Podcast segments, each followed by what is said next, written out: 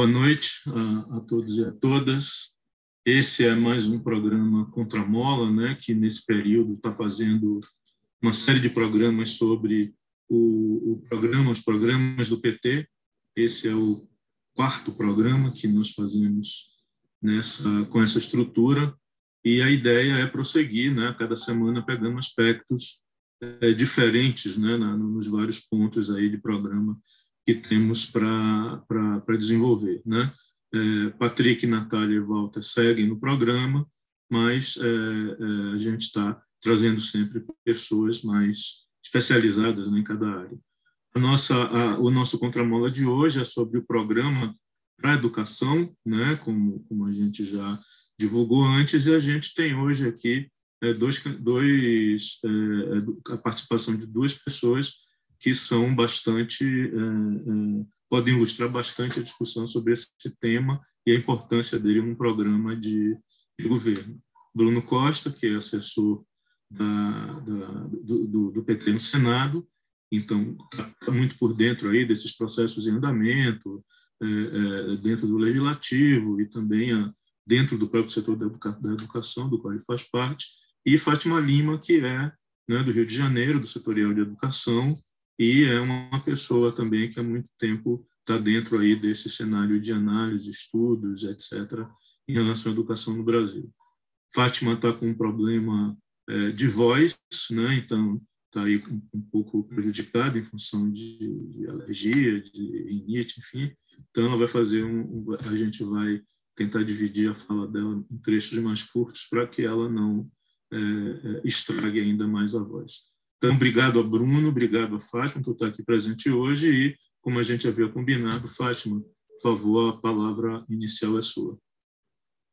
Obrigada, Canário. Bruno, um abraço para você. E eu já quero saudar aqui os nossos companheiros, companheiras que estão nos assistindo aí nas redes sociais. Pedir desculpas pela minha voz, eu estou enfrentando aqui uma rinite alérgica, eu acho que uma das piores que eu já tive, né? E, é claro, vivendo também um momento de grande tensão, eu começo dizendo que a gente tem o governo talvez o mais desumanizado e que mais banaliza a vida na história do Brasil. E eu começo falando isso porque no Rio de Janeiro a gente está vendo aqui o massacre é, na Vila Cruzeiro, temos já contabilizado é, 25 mortos, né? Isso tudo porque o governo Cláudio Castro quer oferecer é, a carnificina de negros moradores de favela ao governo Bolsonaro. Né? É, aí a pauta eleitoral em andamento, e acho que o Bruno vai falar sobre isso, é, essa pauta que está no Congresso, quando a gente fala da educação propriamente dita. Então, é, o fato do Bolsonaro parabenizar o Cláudio Castro por essa operação de massacre, de genocídio, já dá sinais de que a gente tem aí o governo que, tal qual ele se anunciou, né, que seria um governo que destruiria políticas, está destruindo vidas também, e a pandemia foi aí um, um grande, uma grande mostra do que é o Bolsonaro. Bom, tratando da educação, que essa vai ser a nossa conversa, eu vou é, falar menos do que eu gostaria mesmo, por conta da minha voz. É, eu acho que não há nenhuma dúvida que a gente vive um cenário de desmonte, de destruição, desumanização, como eu falei mesmo, né? mas de um aprofundamento enorme das desigualdades educacionais. Né? É, a gente tem a convicção de que nos últimos anos a educação foi transformada no campo estratégico para a implantação de uma cultura de autoritarismo, do ultraconservadorismo, do fundamentalismo religioso, do aprofundamento da privatização. Esse é um campo estratégico para a privatização e para que o neoliberalismo cresça. Né? E isso tem muito a ver com o ideário que pautou a eleição de Bolsonaro e dos seus aliados. Né? E essa agenda é, que conjuga o controle ideológico do conhecimento a um processo de desmontes, eu diria, sem precedentes é, na história do Brasil, é, ela tem muito a ver com o que foi anunciado, que era a destruição do projeto de país é, dos nossos governos, que ampliou a inclusão social, garantiu processos participativos hoje absolutamente interrompidos e expandiu o investimento público em educação, que hoje, com a emenda constitucional 95 de 2016, a gente tem aí o teto de gasto, a educação perdeu é, aí nos últimos seis anos 40% do orçamento. E aí, isso é claro, inviabiliza, inclusive, a implementação do Plano Nacional de Educação, que foi construído com participação popular, com as conferências de educação e trazendo para o debate público as questões educacionais né, e os grandes problemas, mas, ao mesmo tempo, pensando numa perspectiva de uma construção de um sistema nacional de educação articulado, né, articulado nos diferentes sistemas de ensino, mas olhando também para os processos de desigualdades e olhando as especificidades territoriais. E é claro que, diante de um processo de é, redução de investimentos, de, de ataque é, é, literal né, à, à, à promoção da educação pública, o Plano Nacional de Educação ele fica inviabilizado, ele fica é, praticamente amortecido. Essa é uma tarefa, eu diria, a tarefa primeira que o governo Lula vai precisar enfrentar, que é voltar a promover os debates públicos, as conferências de educação, pensando que o Plano Nacional de Educação ele, é, ele tem a validade até 2024, né? E aí a gente vai precisar retomar essa é, reconstrução, essa transformação do Brasil, olhando também para a transformação de políticas que nós implementamos, porque algumas delas vão precisar ser revistas mesmo, para que a gente tenha outros processos é, e possamos assegurar é, a, outro modo de operar a educação, vou falar disso daqui a pouco. Mas pensando também nesse processo de reconstrução, a gente tem que lembrar que a SASE foi extinta, né? a Secretaria de Articulação com Sistemas de Ensino, que teria um importante papel nessa né, é, no desenvolvimento do Plano Nacional de Educação em comunicação com os planos estaduais e municipais. A SECAD também foi extinta, a Secretaria de Educação Continuada, é, Diversidade e Inclusão. A CEPIR também, né?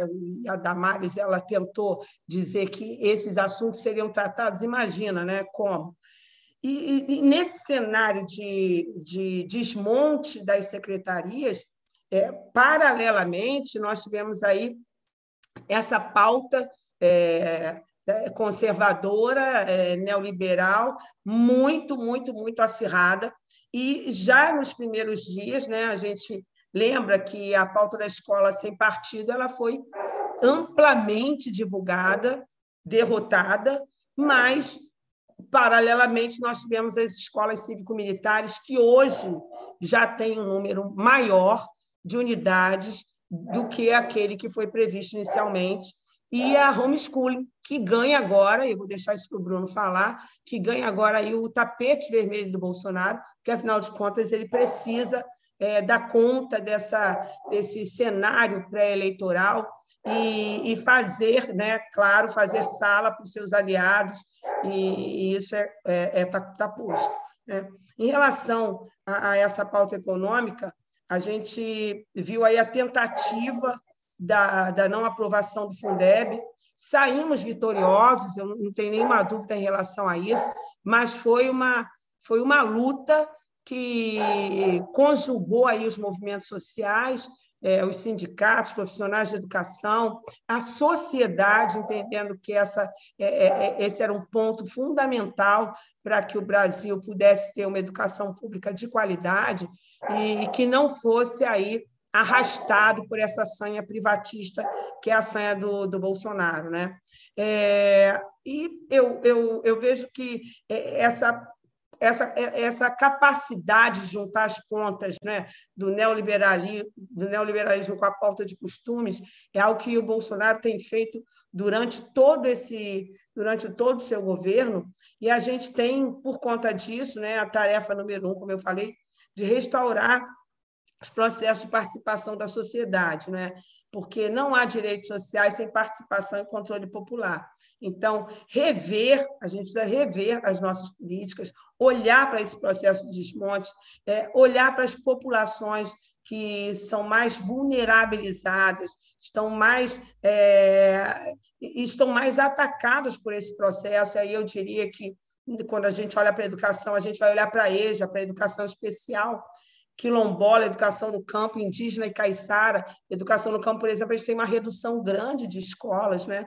A gente precisa ter um novo alinhamento educação, ciência e tecnologia, se é que a gente quer ter uma nova perspectiva de desenvolvimento econômico, e também promover a juventude, porque a juventude não consegue mais sonhar. Né? O que existe hoje para a juventude é um ensino médio rebaixado, que promove aí uma dualidade de ensino e que, portanto, é, a, a, reforma do ensino médio precisa ser revogada junto com a, com a BNCC, não houve discussão. É, a gente não pode pensar em currículo, em mudar currículo, Mudar currículo significa mudar trajetórias dos estudantes, mudar as trajetórias de vida de populações e de famílias. E isso requer um amplo debate social, isso não aconteceu. É preciso também defender a autonomia da universidade, porque os ataques foram imensos, né? mas aí com fomento à pesquisa e entendendo que tem um importante papel na educação básica, sobretudo para a formação né, dos profissionais de educação, não somente docentes, e porque a gente vem observando uma queda, é, sobretudo nas, nas, nas universidades e nas, nas instituições públicas, por conta desse, dessa avenida que eu diria que nós, inclusive, contribuímos para a abertura dela, da financiarização da privatização da educação. Por mais virtuosos né, que sejam fiéis e ProUni, a gente sabe que é, nós precisamos dar conta de algo que nós não fizemos, que é ter uma ação é, fiscalizadora, reguladora e de contenção é, da entrada dessas empresas e grupos conglomerados empresariais que sobrevivem graças à privatização e financiarização da educação, que são aí é, predatórios. Né? Eles encontraram na EAD, inclusive depois da pandemia, um campo para expansão e ofertando a pior qualidade possível de educação, porque é exatamente para a população mais vulnerável e que precisa entrar no, no mercado de trabalho muitas vezes uberizar.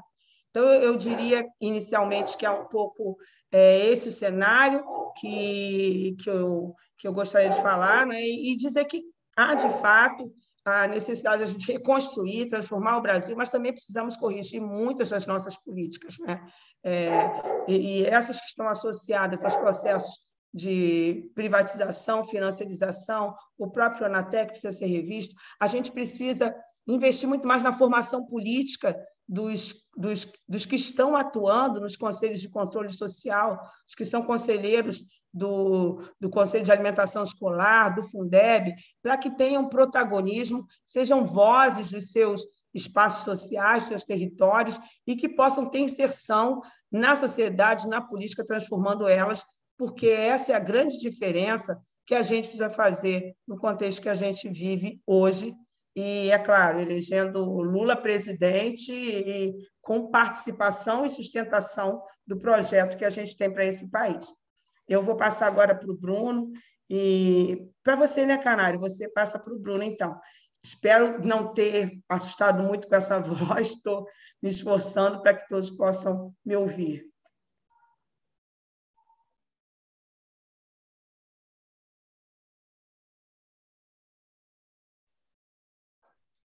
Não, muito tranquilo, Fátima. Deu tranquilo, sua voz está muito boa.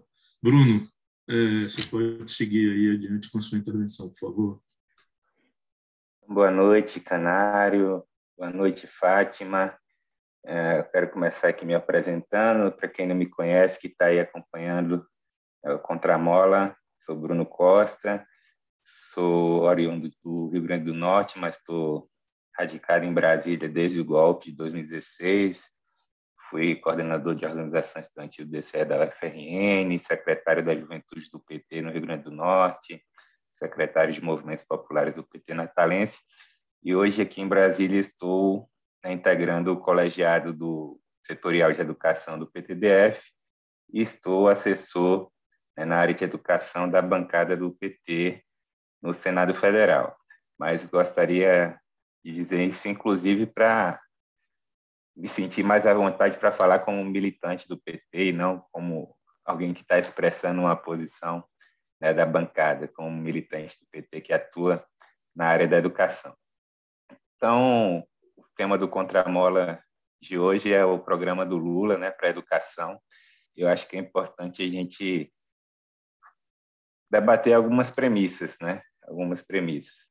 Primeiro, o programa do Lula não será o programa do PT, né? Hoje a gente já tem uma aliança composta né, por sete, sete partidos em torno da, da candidatura do Lula. Temos o próprio PT, o PSB, o Solidariedade, o PSOL, o PCdoB, o PV e a Rede. Então, e o PT busca ampliar esse arco de alianças. Né? Então, o programa de governo do Lula não será o programa de governo do PT, será o programa de governo de uma ampla aliança, né, que envolve inclusive partidos aí de centro-esquerda ou até mesmo de centro-direita. Então, o PT optou, né, nesse processo de construção, por construir uma ampla frente partidária né, para enfrentar o processo eleitoral. Não optou por construir uma frente de esquerda, mas sim né, uma frente, digamos assim, plurifascista. E isso tem implicações né, na construção programática, inclusive no programa da educação, né, que o Lula vai apresentar na campanha. Segundo, dizer que um programa de governo, ele mesmo que seja do partido, né, do Partido dos Trabalhadores, ele precisa estar de certa forma enquadrado em um horizonte estratégico, né?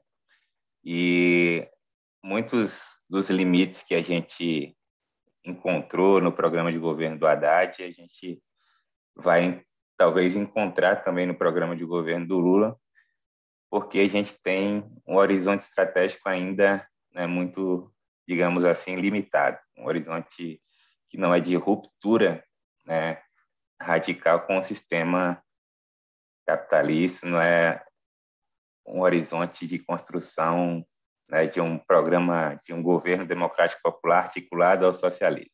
A gente ainda está limitado por uma concepção né, de conciliação de classe, eu diria até que por um determinismo é um determinismo que em algum momento se incorporou e se consolidou na, na visão da maioria do PT de que para ganhar a eleição e governar, ou seja, para ter 50% mais um dos votos nas eleições e para ter governabilidade é preciso construir determinadas alianças com setores né, da burguesia nacional.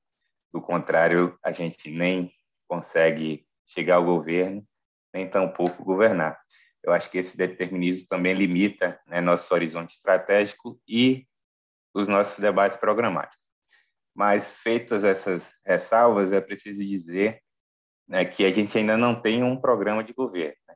Pelo contrário, esse debate ainda está muito né, tumultuado, digamos assim, na direção nacional do partido, até porque vai envolver né, os diversos partidos da aliança, o PT ainda busca ampliar essa aliança, busca o PSD, busca o MDB e outros partidos menores.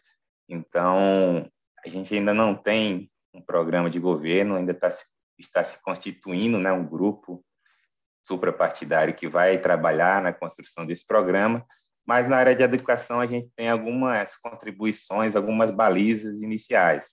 Eu citaria como uma dessas balizas, inclusive documentais, o Plano de Reconstrução e Transformação do Brasil, né, que foi apresentado em 2020 pela Fundação Perseu Abramo, pelo Centro de Estudos da Fundação Perseu Abramo, né, e que teve como comissão redatora o ex-ministro Luiz Mercadante, Guilherme Melo, Jorge Messias, José Sérgio Gabriele, Marcelo Zero, Miriam, Miriam Belchior, Tereza Campelo e William Nozak. Então, nós temos essa baliza que não é um, não pretende ser um programa de governo ou uma proposição de programa de governo do PT, mas que é uma baliza documental importante, né, uma contribuição importante para o debate da construção do programa de governo. E quais são as sinalizações que a gente encontra né, nesse plano de reconstrução e transformação do Brasil? Eu acho que existem ali algumas é, sinalizações importantes. Né?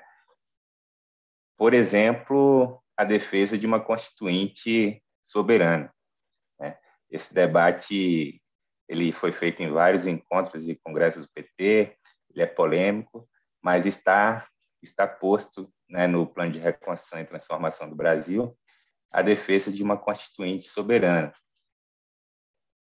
Lá no plano de reconstrução e transformação do Brasil também há uma outra sinalização importante, que é a revisão ou revogação não só do teto de gastos, mas da, da lei de responsabilidade fiscal e da regra de ouro, que são aí, digamos assim, a, a santíssima trindade né, da, do arcabouço fiscal brasileiro, da política ultra neoliberal.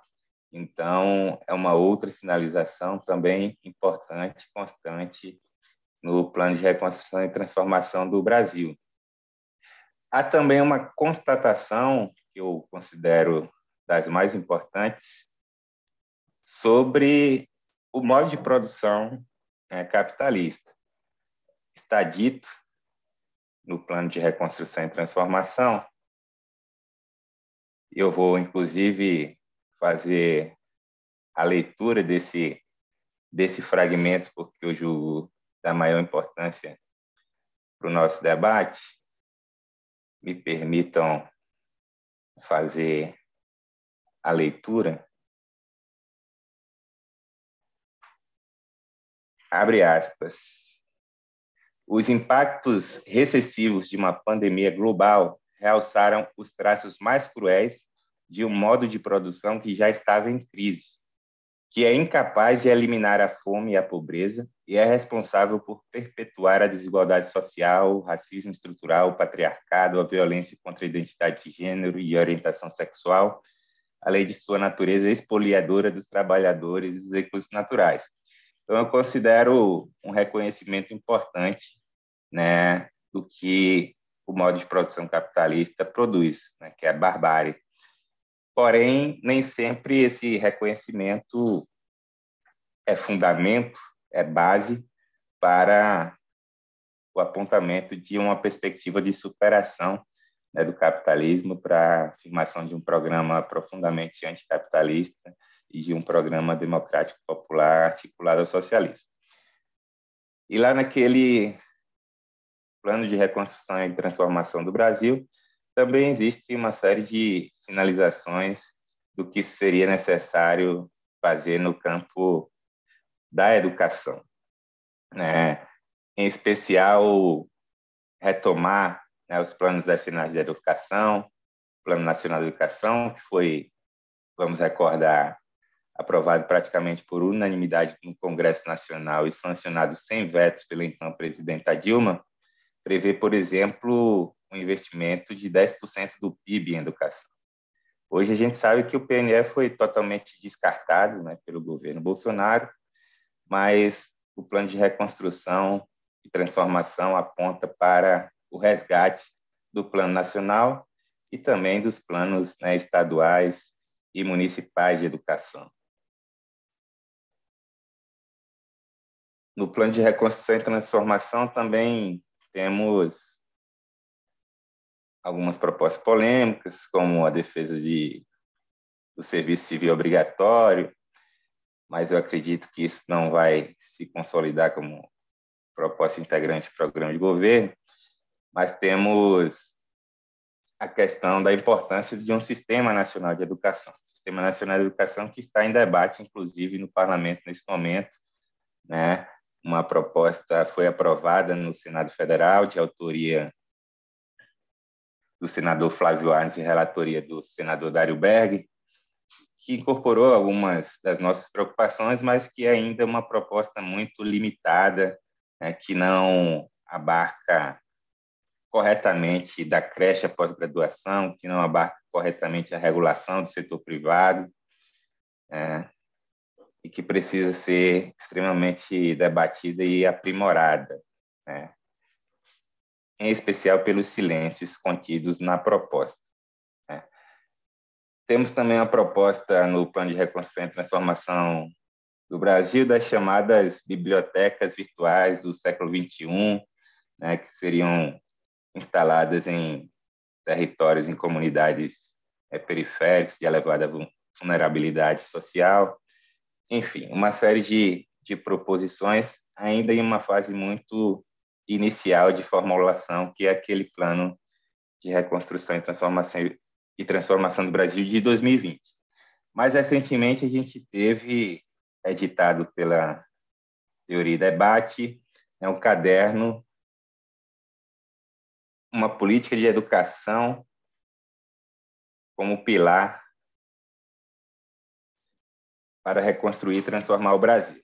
Esse caderno da Teoria e Debate né, foi lançado agora em março de 2022 ele é resultado de um grupo de trabalho né, de redação formado no âmbito do Núcleo de Acompanhamento de Políticas Públicas da Fundação Perseu Abramo, que é coordenado pelo professor Carlos Augusto Abcalil. Eu tive a oportunidade de fazer parte da, da comissão redatora desse, desse artigo, né, que se transformou em caderno, junto com o Ibanes, o Binho Marques, o Eduardo Ferreira e o Heleno Araújo, da CNTE, a Olga Freitas, a Selma Rocha, a Tereza Leitão, que é a nossa coordenadora do, da CAET, né? a Wanda Bandeira e o Alisson Araújo.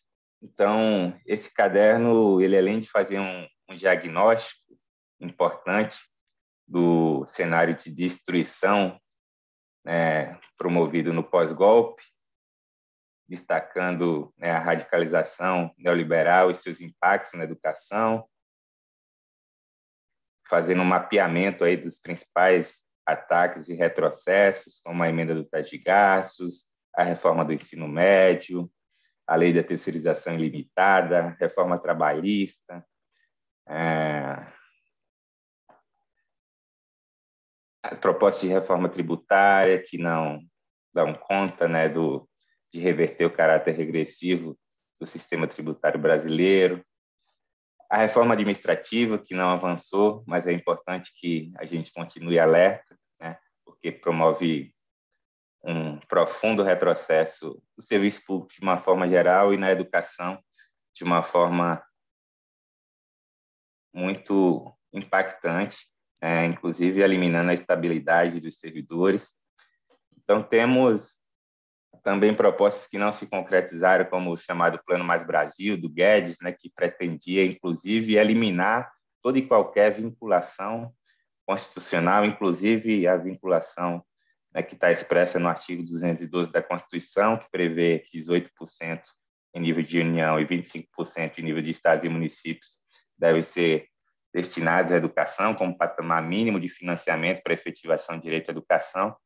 Então, esse caderno ele faz uma série de faz esse mapeamento dos retrocessos, da destruição, né? E também apresenta uma série de propostas. Nesse caderno, eu queria resgatar um trecho que faz um, uma espécie de, de mapeamento de como que a gente está em termos de estatísticas na educação. É, ele traz dados do terceiro relatório de monitoramento do PNE, feito pelo INEP, e os dados são ainda alarmantes. Né? 63% das crianças de 0 a 3 anos de idade não, não tinham acesso à creche. Esse, esse monitoramento é de 2020. Então, em 2020, 63% das crianças de 0 a 3 anos de idade não tinham acesso à creche. 5,9% das crianças de 4 a 5 anos de idade não estavam na pré-escola. 2% das pessoas de 6 a 14 anos de idade estavam fora do ensino fundamental. 5,5% dos jovens de 15 a 17 anos de idade estavam fora da escola. 17,6% das pessoas com 16 anos de idade não concluíram o ensino fundamental. 11 milhões de brasileiros são analfabetos. 74 milhões de pessoas com 18 anos de idade ou mais não concluíram a educação básica no Brasil, ou seja, 35% da população brasileira, aproximadamente, não concluiu a educação básica. Então, nós temos né, desafios imensos para superar né, um, um déficit histórico, aliás, um descaso histórico né, com a efetivação do direito à educação. E o que é que esse caderno, lançado agora em março de 2020, traz como proposições, né, como sinalizações que poderão vir a ser parte né, do programa de governo ou não, a depender do, da construção que se estabeleça. Né? A gente tem um fragmento do caderno intitulado Esperançar com o Verbo, Projeto e Ação Política, onde a defesa intransigente dos fundos públicos para as instituições, para as instituições públicas, o crescimento dos investimentos públicos em educação, tendo como base a meta 20 do PNE, que é a meta que prevê um investimento de 10% do PIB em educação, ampliação da oferta de educação infantil em creches e pré-escolas públicas com gestão pública, a democratização da gestão e das relações nas unidades educacionais, fortalecimento dos fóruns municipais, estaduais e nacionais de educação, a garantia de, da qualidade social da educação, de modo a tornar os espaços educacionais lugares de elaboração e difusão da cultura, a defesa intransigente dos professores como mediadores do conhecimento, é organizada em currículos e, a experiência cultural e social dos estudantes, o que significa dizer não ao homeschooling, o que significa dizer não à política de militarização né, conduzida pelo governo Bolsonaro na educação básica, a promoção da formação continuada dos profissionais de educação, como ferramenta, inclusive, de resistência à imposição de uma escola teocrática, preconceituosa, intolerante. A prevalência das diretrizes curriculares nacionais sobre a BNCC. Nós temos uma BNCC que foi sequestrada, né? que vinha sendo construída e que foi sequestrada no, no pós-golpe. Então, a gente vem defendendo que é preciso né, fazer prevalecer as diretrizes curriculares nacionais em detrimento da BNCC. A reelaboração dos planos nacionais, estaduais, distritais e municipais de educação, a partir de um vigoroso né, processo de mobilização. A pactuação de um plano emergencial de garantia de direito à educação durante a pandemia, né, com avaliação periódica da situação epidemiológica. É importante a gente lembrar que a pandemia não acabou, inclusive, infelizmente, né, a necropolítica do governo Bolsonaro fez com que a gente já ultrapassasse o número de 665 mil mortes decorrência da pandemia ou decorrência da Covid, e a gente sabe que muitas dessas mortes teriam sido evitáveis se a gente tivesse um, um outro governo mais sensível né, à vida e menos negacionista. Então, temos também a, a defesa da gestão democrática, a revogação da emenda constitucional do teto de gastos, a recuperação do Fundo Social do Pré-Sal e sua destinação à educação, a destinação de recursos do Fundo de Universalização de Serviços de Telecomunicações para garantir plataforma pública e internet de alta velocidade das instituições de ensino, garantindo acesso gratuito aos profissionais de educação e estudantes, a suspensão das medidas de ajuste fiscal, incluindo as emendas constitucionais de esvaziamento do Estado e da legislação trabalhista, com a efetivação de uma reforma tributária socialmente justa e fortemente redistributiva. E aqui é importante a gente fazer uma demarcação, né? porque está em curso né, no, no Congresso Nacional a tentativa né, por parte da base parlamentar do governo, e não só, né, de, de alterar a Constituição Federal para permitir a cobrança de mensalidades nas universidades públicas. Né? E aí a gente precisa vai precisar enfrentar, inclusive, as divergências e as contradições dentro desse próprio arco de alianças que a gente está construindo em torno da candidatura do Lula. Porque se, por um lado, o Kim Kataguiri apresenta um relatório pela admissibilidade da cobrança de mensalidades nas universidades públicas. Vem de outro lado a Tabata Amaral, que é uma parlamentar do PSB de São Paulo, PSB, partido que está na nossa aliança, né, que já aprovou, apoia a candidatura do Lula no primeiro turno, e defende que haja cobrança é, não para todos os estudantes, mas para os estudantes que, após formados, atingem um determinado nível de renda. Né?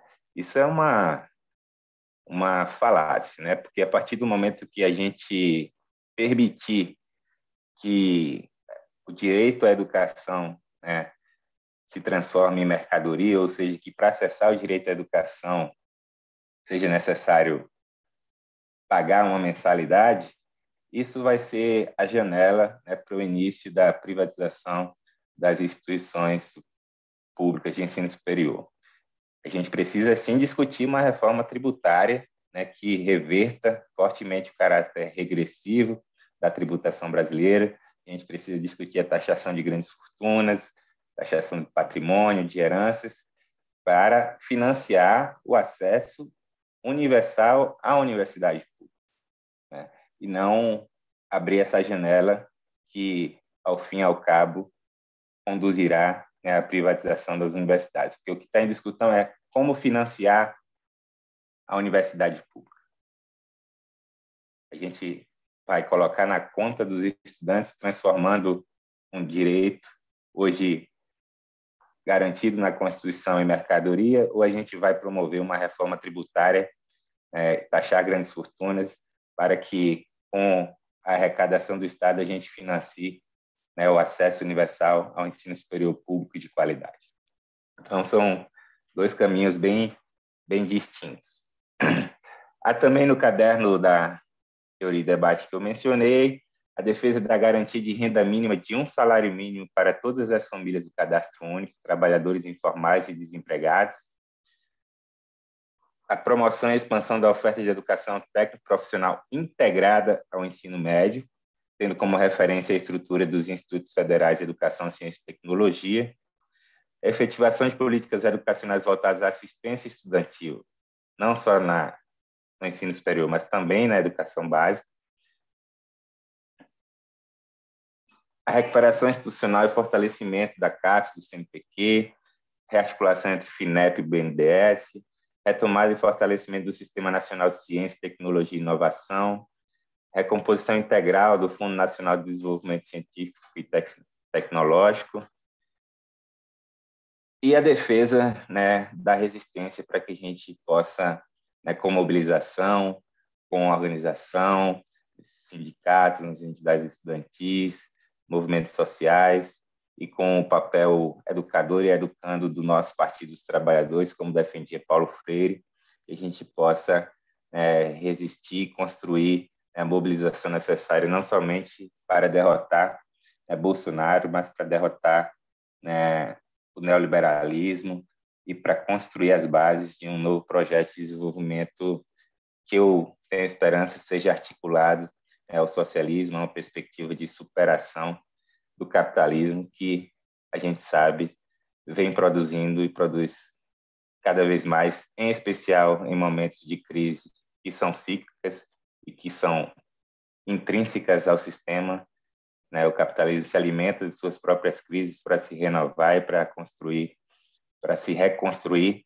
É, inclusive a ascensão da extrema direita é, no mundo e no Brasil está é, tá muito associada à crise do capital de 2008, né, a falta de alternativa à esquerda, né, e a imposição de uma agenda né, tida como única possível para a recuperação econômica e a geração de emprego e renda.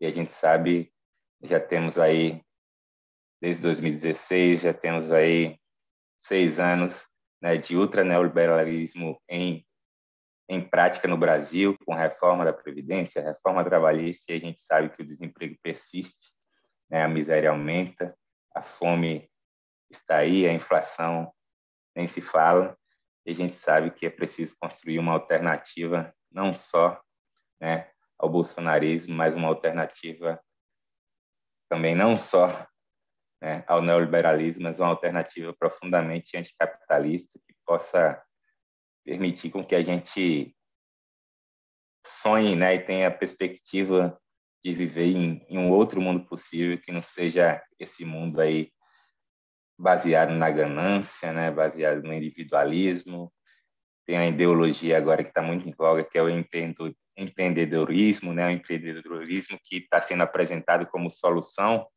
né, para a crise, ou seja, cada um se vira por si, né? Você monta seu próprio negócio aí, você vai com seu trabalho, com sua dedicação, você vai conseguir ter sucesso na vida, que a gente sabe que é uma falácia, né? Quando não tem oportunidade, não tem renda, não tem trabalho decente.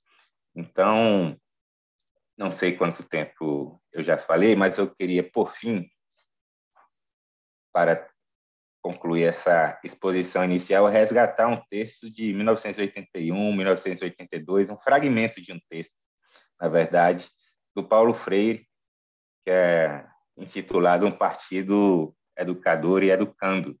Né? E tem um fragmento desse texto que eu julgo muito necessário resgatar. Né? E eu vou trazer aqui para vocês. É tão impossível negar, dizia Paulo Freire, a natureza política do processo educativo, quanto negar o caráter educativo do ato político. Isso não significa, porém, que a natureza política do processo educativo e que o caráter educativo do ato político esgotem a compreensão daquele processo e deste ato. Isso significa ser impossível, de um lado, uma educação neutra, que se diga a serviço da humanidade dos seres humanos em geral, e de outro, uma prática política esvaziada, esvaziada de significado educativo. É nesse sentido que todo partido político é sempre educador, e como tal, sua proposta política vai ganhando carne ou não na relação entre os atos de denunciar e anunciar. Mas é nesse sentido também que, tanto no caso do processo educativo quanto no do ato político ou do partido, uma das questões fundamentais seja a clareza em torno do a favor de quem e do que. Portanto, contra quem e contra o que fazemos a educação. E do a favor de quem e do que, portanto, contra quem e contra o que desenvolvemos nossa atividade política.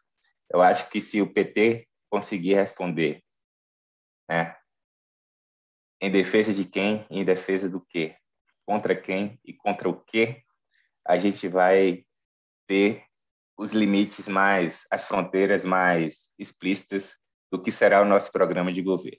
E aí, logicamente, defendo que a gente resgate né, a boa e velha luta de classes e não a conciliação para que a gente possa né, ter claro contra quem, aí contra o quê e a partir daí formular né, um programa do tamanho dos nossos sonhos, denunciando, mas anunciando né, a favor de quem e o que. O que eu espero seja uma sociedade livre né, de toda e qualquer forma de exploração, em especial a exploração do capital sobre o trabalho. E para isso a gente precisa usar né, na educação de um futuro governo Lula, mas também ousar né, no caráter educativo, mobilizador e organizador do Partido dos Trabalhadores e das Trabalhadoras.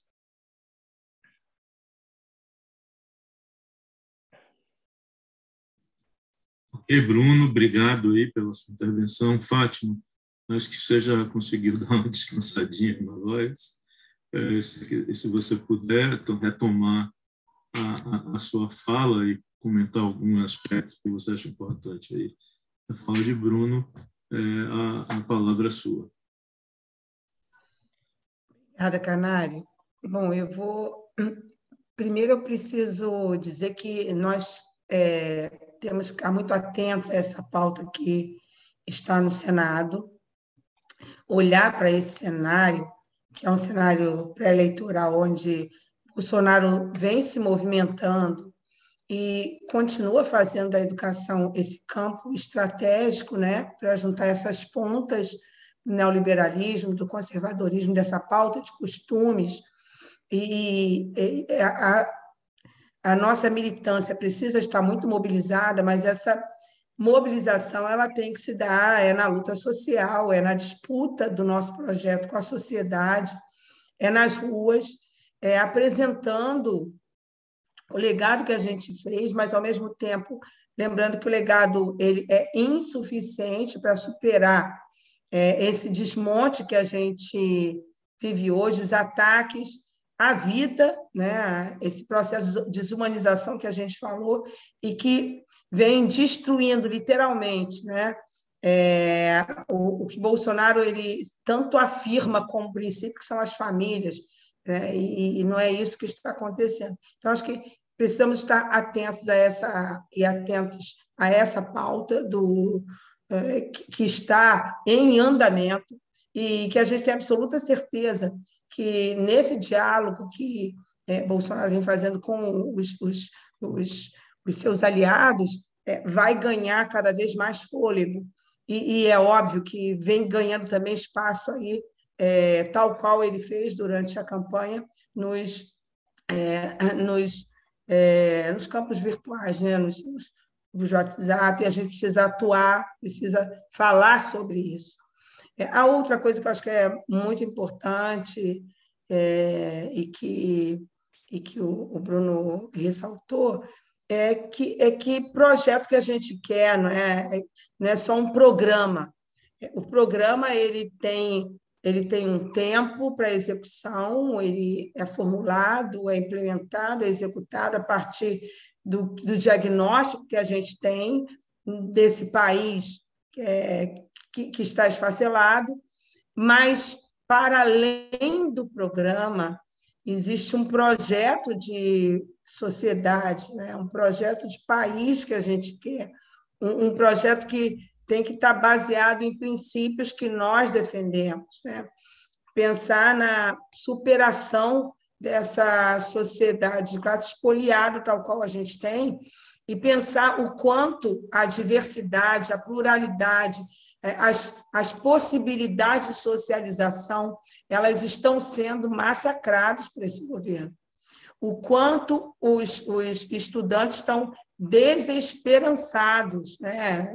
Lembrando de Paulo Freire, quanto eles estão desesperançados. Porque, obviamente, se você olha as, as taxas de desemprego, e eu digo, falando do Rio de Janeiro, o Rio de Janeiro está no topo, né? como é que a esperança pode brotar no coração da juventude? Então, acho que a gente e olhando também na revisão das políticas, pensar que a política de assistência estudantil ela tem que se tornar uma lei, né? a gente tem que ter legislação. Esses estudantes estavam parados para não viver aquilo que viveram na pandemia e, pensando na pandemia, pensando também o quanto os efeitos dela ainda vão ser sentidos é, nos sistemas educacionais do Brasil inteiro. Né? Mas, sobretudo, obviamente, para os mais pobres, os negros, vulnerabilizados, que são exatamente aqueles que chegam, né? alguém já colocou é, a pergunta, é, uma questão em relação a esse contingente de, de adultos brasileiros, 57% dos adultos brasileiros não possuem, não possuem ensino médio. A gente vive um cenário de redução de unidades escolares de ensino médio. Isso eu diria que em vários municípios, vários estados. Por quê? Por vários motivos. Um deles, que eu acho que é importante a gente colocar, é que nós temos hoje menos é, estudantes interessados em ir para ser professores. Né?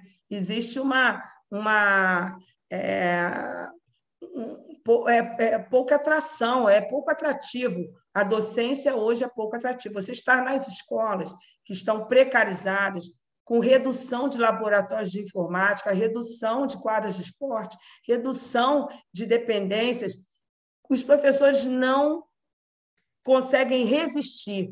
O que dirá chamar a juventude para estar nas escolas? Então, é preciso ter também processos que é, tragam é, não somente alento para os professores, mas que materialmente dê significado a essa profissão que é dura. Né? E aí eu acho que nós tivemos, durante os nossos governos, aí, a, a legislação que colocou a lei do piso, um terço da jornada, garantida de um terço da jornada para as atividades desta classe, que não são cumpridas. Então, também observar esse descumprimento que faz com que as escolas elas tenham hoje menos professores, por isso menos turma, menos cursos, e há, obviamente, também um processo, e aí isso é importante dizer, um processo de desqualificação da educação pública. Né? Isso os governos têm feito, para que a, a, iniciativa privada ela ocupe espaço. Então, você vai ver que é, você tem uma juventude que vai procurar a educação à distância, que hoje, inclusive, é, é de baixíssima qualidade, em grande parte é, delas, né?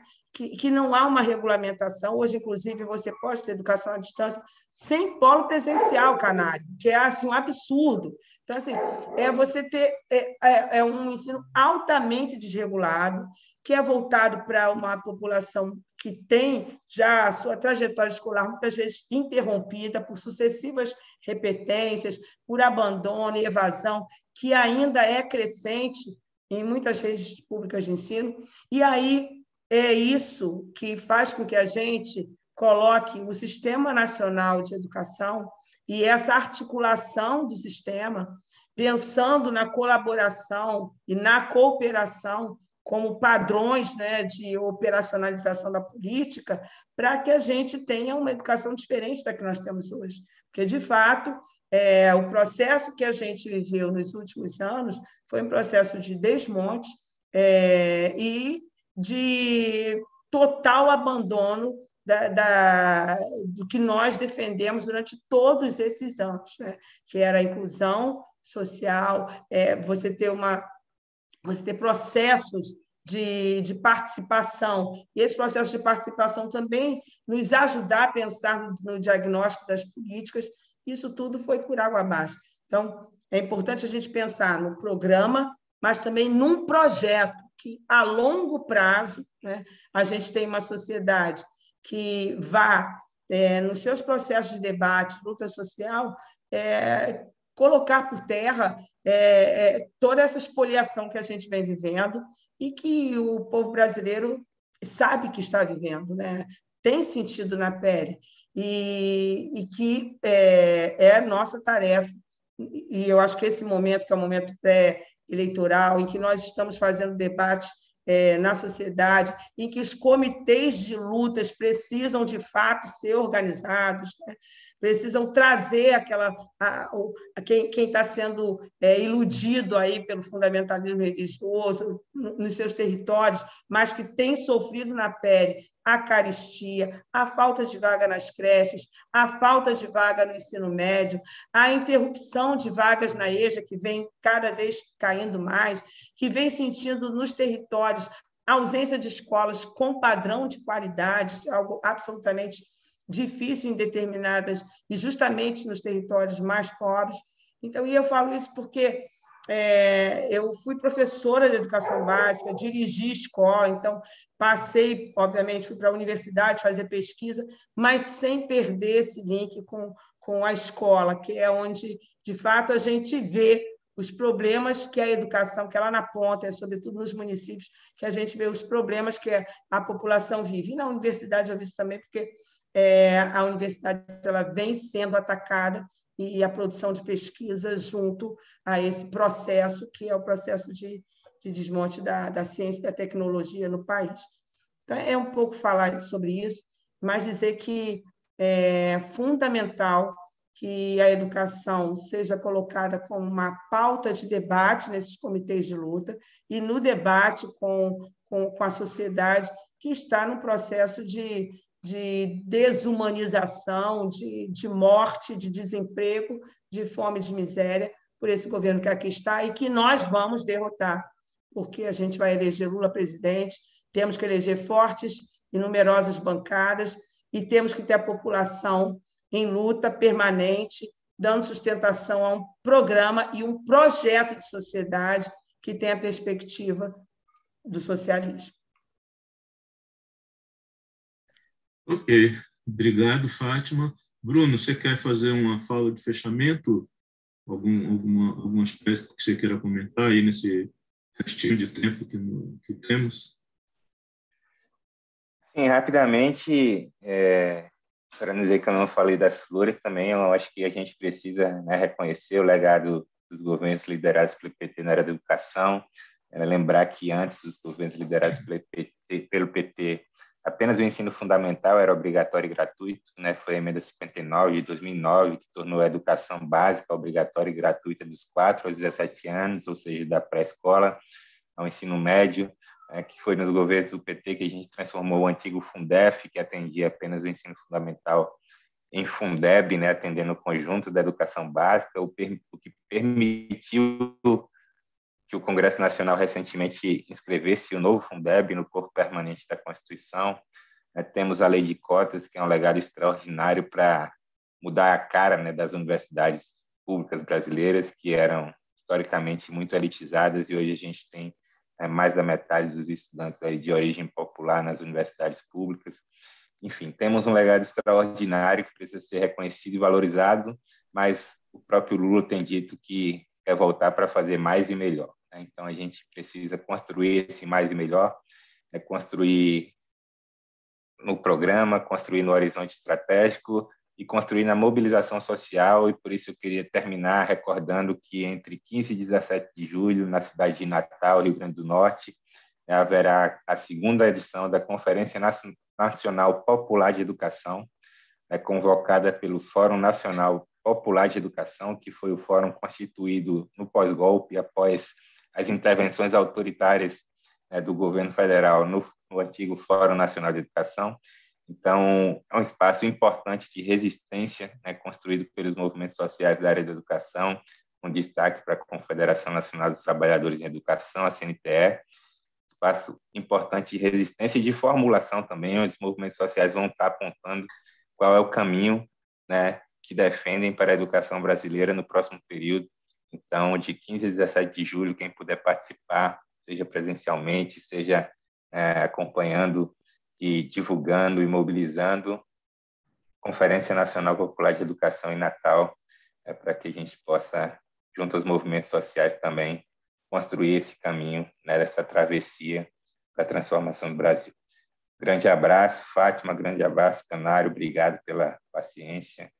Desculpe se eu me alonguei, mas quando a gente fala né, de educação, a gente sabe que é estratégico para desenvolvimento do país, né, inclusive para as transformações e as rupturas que a gente almeja, pensando em um horizonte pós-capitalista, em um horizonte socialista. Vamos à luta, né, eleger o Lula presidente, derrotar o neoliberalismo, construir a manhã desejada. É isso. Bruno, obrigado aí pela, pela sua participação. Fátima também, muito obrigado. Eu acho que a gente cumpre mais uma etapa aí do, nossa, do nosso objetivo de tratar de aspectos do programa, né, do partido, de Lula, enfim, para essa próxima eleição e também para os próximos períodos. Na semana que vem vamos estar aqui de volta com algum com outro tema que a gente está aí fechando, né, os, os participantes para poder divulgar e a ideia é essa aí, seguir adiante com isso até o, o mais próximo das eleições. Então, mais uma vez, obrigado, obrigado a todos. É, lembrando que o programa fica salvo é, nos canais do, do YouTube e no, na página do Facebook do, do, do da, da, Articulação de Esquerda, página 13, e também no, nos podcasts. A gente está também salvando, naturalmente, só a voz, não sem a imagem, nos reprodutores de podcasts aí nos canais também da, da Articulação de Esquerda e da página 13. Obrigado, pessoal. Obrigado a todos e a todas que estiveram conosco até agora e até semana que vem. Fora Bolsonaro. Obrigada, Bruno. Fora Bolsonaro. Tchau, gente. Fora tchau, Bolsonaro. Tchau.